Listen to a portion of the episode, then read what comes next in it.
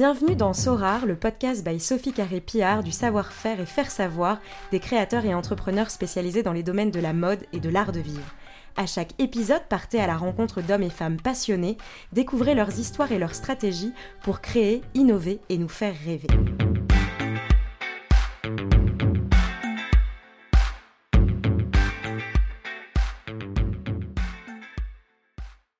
Bonjour Sophie Elsmortel. Bonjour.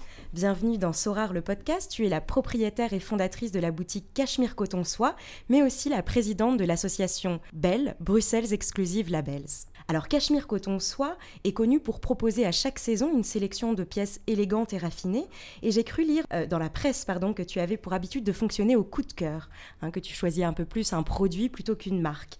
Une technique visiblement payante puisque la boutique va bientôt fêter ses 30 ans, c'est donc un vrai succès. Mais si tu le veux bien, j'aimerais revenir aux prémices de l'aventure. On entend beaucoup parler des créateurs que tu proposes, des leçons de style, mais rarement l'histoire de la boutique. Est-ce qu'on peut revenir à la naissance de Cachemire? Volontiers. Donc, euh, il, y a 30 ans, euh, le commerce et la vente au détail euh, étaient assez différentes. Les gens consommaient énormément à l'époque.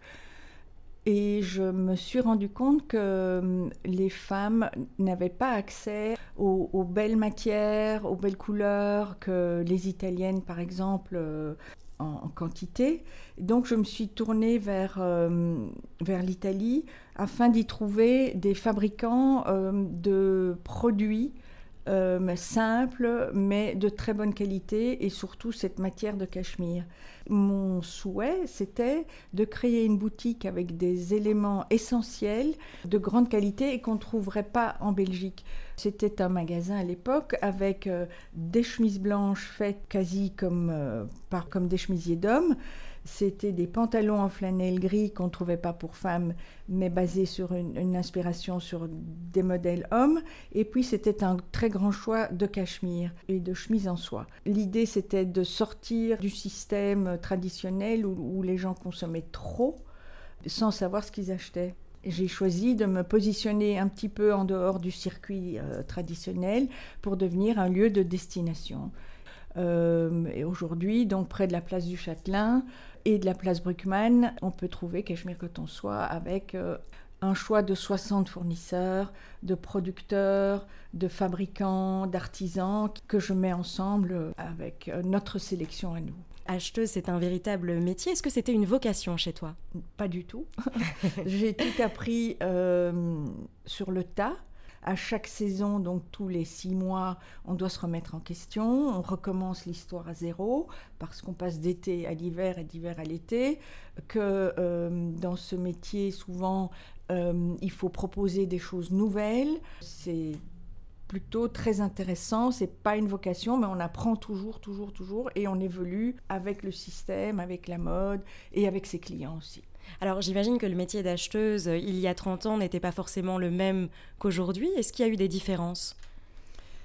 Euh, Je dirais que je ne pense pas que c'est vraiment... C'est totalement différent, c'est-à-dire qu'aujourd'hui le, cadre est un peu différent, c'est-à-dire qu'on a d'autres concurrents euh, qu'à l'époque, on a évidemment Internet et cette mondialisation qui s'est ouverte, qui est différente d'il y a 30 ans. Le consommateur, normalement, est beaucoup plus renseigné également, même si, d'un autre côté, euh, une grande partie des consommateurs ont perdu un petit peu euh, la notion euh, de la valeur et du savoir-faire des vêtements. Donc, le métier n'a pas fondamentalement changé parce que, en tout cas pour moi, parce que mon souci est toujours le même, trouver des nouveautés, apporter de la qualité au juste prix et de, la modernité. Alors on peut presque parler de curation avec toi. On vient chez Cachemire pour des propositions, dénicher des pièces qu'on ne retrouverait pas ailleurs. On te connaît aussi pour ton sens du mix and match, un l'art de mélanger les pièces pour créer des looks. D'ailleurs, tu vas jusqu'à créer ton propre lookbook chaque saison. Est-ce que tu fonctionnes au feeling, à l'instinct? Comment ça se passe?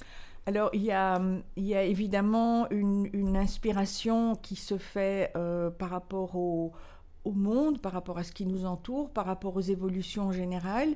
Et après, c'est vraiment euh, un mix and match, comme vous dites. Euh,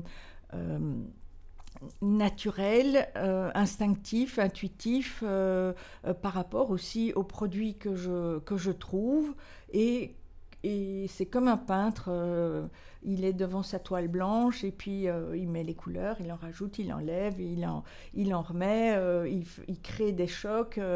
et, et c'est ça finalement le, le jeu très amusant de, de, ce métier. Alors si tu devais décrire la femme cachemire coton soie, elle serait comment? C'est une femme indépendante, cultivée, qui euh, sait ce qu'elle veut, prend le temps de comprendre ce qu'elle achète, se fait conseiller et n'a pas peur d'être elle-même sans, sans, pour autant euh, suivre, euh, suivre les, les, dictats de la mode, etc. Et ici, je, je, pense que je préfère apporter du style et leur faire comprendre qu'elles peuvent avoir du style sans être forcément à la mode. C'est pas une question de mode, mais c'est plutôt une question de style. Ça veut rien dire finalement être à la mode. Euh, il y en a d'autres qui ont dit, euh, enfin d'autres, la mode passe et le style, le style reste. Donc euh, je préfère cette notion-là de mon métier. On parlait tout à l'heure des, des, créateurs. Est-ce que tu fonctionnes plutôt au produit, plutôt à la marque? Comment est-ce que tu, tu achètes finalement? Je, m'inspire de ce qu'on voit et de ce qui nous entoure. J'essaye de comprendre ce que les femmes souhaitent porter et comment, quelle allure elles désirent euh, véhiculer. Et je me concentre plutôt à trouver des producteurs, des fabricants qui ont un vrai savoir-faire, qui sont soucieux de la qualité. Euh, du travail éthique aussi, et qui donc me permettent d'apporter euh, les pièces avec le prix le plus juste sans avoir euh, des surplus de frais que le consommateur n'a pas à payer finalement. Alors on se trouve dans ton bureau qui est très beau et très inspirant et je vois euh, une phrase, une citation, Quality, not quantity, c'est quelque chose qui est très important pour toi? Oui, et qui l'est depuis 30 ans et euh, qui, je pense, nous a bien servi aussi. Et les clients comprennent vraiment ce, ce mot j'ai aussi un très grand plaisir de voir que euh, nos clientes sont fières aussi d'avoir des pièces qu'elles portent euh, longtemps, qu'elles gardent longtemps. Et je pense que plus que jamais, c'est dans l'air du temps. Ça fait partie de ces investissements qu'on peut faire et qui sont bons, qui vont sauver la planète. Enfin non, sauver la planète, c'est beaucoup dire, mais qui vont aider à se positionner de manière responsable. Euh, et je pense qu'aujourd'hui, c'est vraiment une valeur encore euh, supérieure. Forcément, hein, en ce moment, c'est un peu légitime de se demander quelle est la place d'une boutique multimarque. Hein. Aujourd'hui, face à des boutiques en ligne, en deux temps, trois mouvements sur son smartphone, on peut acquérir une pièce. Quelle est la place de Cachemire Coton Soie? Je pense qu'on a, on a euh, vraiment un, un grand rôle aujourd'hui parce que d'abord les multimarques sont, sont en train de disparaître petit à petit, que le consommateur certes de chez lui il peut trouver euh, tout ce qu'il veut sur internet mais il n'a pas vraiment les bons conseils, il ne sait pas toucher les produits, il ne sait pas euh, s'il si, peut être sûr de ce qu'il va trouver ou recevoir. Donc chez nous euh, d'abord il y a un choix qui est pré-mâché alors soit on, peut adhérer au choix ou, ne pas adhérer, mais il y a une certaine, un fil conducteur, il y a une grande sélection qui est pré-mâchée, qui est faite, et euh, surtout, il y a une continuité dans les achats. C'est-à-dire qu'il se fait que, comme c'est toujours la même personne qui a fait les achats, on peut d'une saison à l'autre continuer à porter ses vêtements et retrouver la manière de le reporter et, réajuster euh, avec d'autres pièces. Je pense que les multimarques également ont un rôle dans l'intérêt, entre guillemets, de faire du shopping, parce que c'est quand même eux qui vont apporter des nouveautés, qui vont prendre des risques pour présenter des nouveaux créateurs ou des choses qui n'existent pas. C'est eux qui vont faire en sorte que on va trouver du plaisir à faire du shopping et pas de retrouver les mêmes boutiques dans chaque ville parce que l'histoire des monomarques c'est un peu ça. Vous, allez dans chaque ville et vous trouvez les mêmes marques.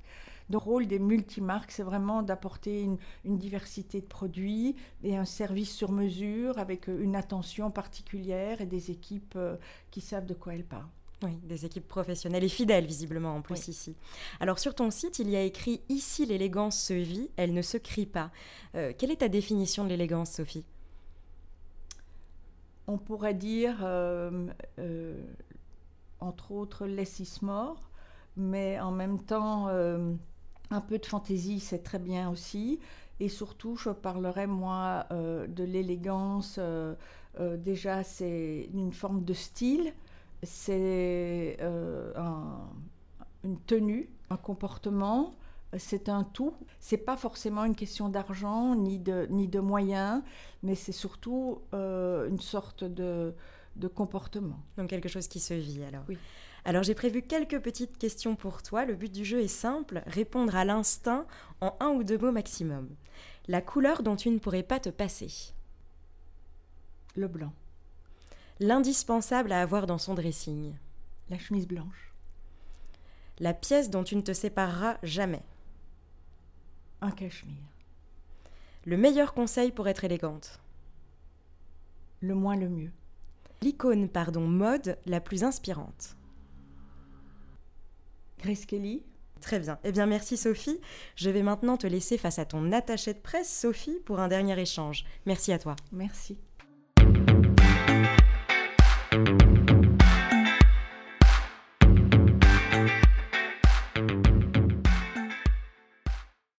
Sophie. Oui, Sophie. Euh, j'ai vu que récemment, tu as commencé à faire des bijoux qu'on peut trouver dans ta boutique et j'ai appris que c'est toi qui les faisais. Tu ne les dessines pas, mais tu les crées instinctivement, un peu à ton image. Oui, c'était au soleil, en Italie, en vacances, avec euh, l'esprit un peu euh, dégagé, j'ai réalisé des colliers inspirés du moment avec ce que j'avais sous la main. C'est un, c'est un peu un jeu aussi, c'est un, c'est chaque fois une petite prise de risque de voir si, si finalement le travail final est, assez joli ou pas. Et euh, comment on le porterait. C'est aussi un peu audacieux de de porter ces bijoux, je crois, mais c'est ce qui fait euh, l'originalité. Tu as donné un nom, une marque à ta, à ta ligne? Non, pas, pas, pas, vraiment. On l'a appelé SH, euh, tout simplement. C'est très bien. Et alors maintenant, je voulais te parler de tes cheveux, parce que ça était quand même un grand sujet de discussion à un moment donné, au moment où Sophie Fontanelle a écrit son livre racontant son expérience de d'arrêter les teintures. Je t'ai toujours connue, enfin, ça fait longtemps que je te connais, je t'ai toujours connu avec tes cheveux gris, qui sont magnifiques, qui te vont tellement bien. Euh, c'est un choix? Alors oui, euh, certainement, c'est un choix. Euh, un choix que, j'ai fait il y a longtemps, enfin longtemps, le temps passe vite, je pense qu'il y a à peu près presque dix ans maintenant, et c'est un choix que j'avais fait pour plusieurs raisons finalement. Euh, premièrement, je trouvais que teinture et autres euh, prenaient beaucoup de temps. Euh, on sait que c'est pas toujours excellent pour, pour les cheveux, pour la santé. Teindre sur reteindre, ben, ça donnait pas toujours le résultat voulu.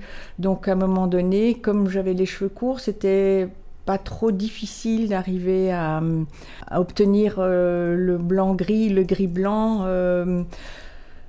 que j'ai laissé. Et puis je me suis rendu compte, euh, j'avais lu ça aussi dans un livre, que finalement le fait d'avoir des cheveux gris est beaucoup plus en harmonie avec euh, le visage qui, avec, on le sait, avec le temps, prend quand même quelques, quelques, quelques rides ou quelques marques. Quelques marques du temps. Marques du temps. Et donc, euh, oui, finalement aussi, ça donnait un certain style. Ce qui est amusant, c'est que beaucoup de gens croient que c'est pas naturel, mais finalement, c'est 100% naturel. Ça te va en tout cas très très bien. Merci. C'est la fin de ce podcast. N'hésitez pas à commenter et à nous suivre. Le podcast est disponible sur toutes les plateformes Spotify, iTunes Podcast et SoundCloud. À très vite pour un prochain épisode. Merci Sophie. Merci.